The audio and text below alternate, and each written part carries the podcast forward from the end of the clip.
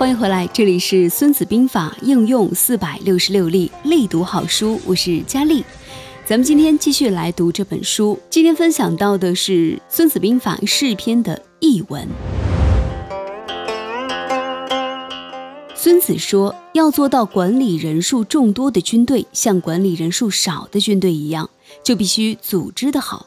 要做到指挥人数众多的军队作战，像指挥人数少的军队作战一样，就必须用规定好了的信号来指挥。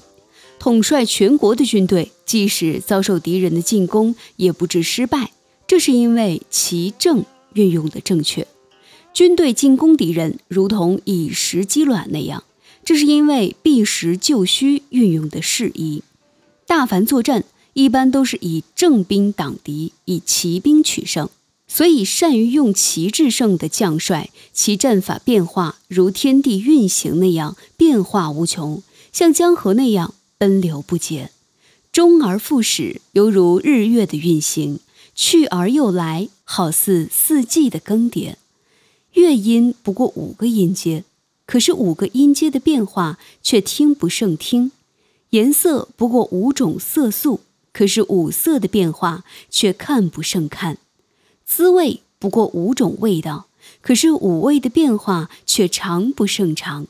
作战的形式不过奇正，可是奇正的变化却是不可穷尽的。奇正相互变化，就像是圆环旋转那样无始无终，谁能穷尽它呢？湍急的流水飞快地奔泻，以致能把石块漂移。这是由于水势强大的缘故，凶猛的石鸟以飞快的速度搏击，以致能捕杀鸟兽。这是由于节奏恰当的关系。所以，善于指挥作战的人，他所造成的态势是险峻的，发出的节奏是短促的。险峻的态势就像是装满了弓弩，短促的节奏就如激发弩机，旌旗纷纷，人马云云。在混乱的状态下作战，必须使自己的部队不发生混乱。战车转动，步卒奔驰。在迷蒙不清的情况下作战，必须把部队部署的四面八方都能应付自如。在一定条件下，严整可以转化为混乱，勇敢可以转化为怯懦，坚强可以转化为虚弱。严整或混乱是由组织编制好坏造成的。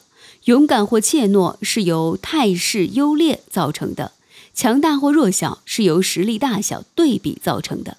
所以，善于调动敌人的将帅，伪装假象迷惑敌人，敌人必为其调动；用小利诱敌人，敌人必为其所动。用这样的办法去调动敌人，用重兵待机掩击敌人。所以，善于用兵作战的人，总是设法造成有利的态势。而不苛求将力，所以他能选择人才去利用和创造有利的态势。所谓任势，是说善于选用将力指挥作战，就像滚动木头、石头一般。木头、石头的本性放在平坦的地方比较稳定，放在陡斜的地方就容易滚动。方的容易静止，圆的灵活滚动。所以。善于指挥作战的人所造成的有利态势，就像转动原石从万丈高山上飞滚下来那样，这就是军事上所谓的势。以上就是《孙子兵法·势篇》的译文。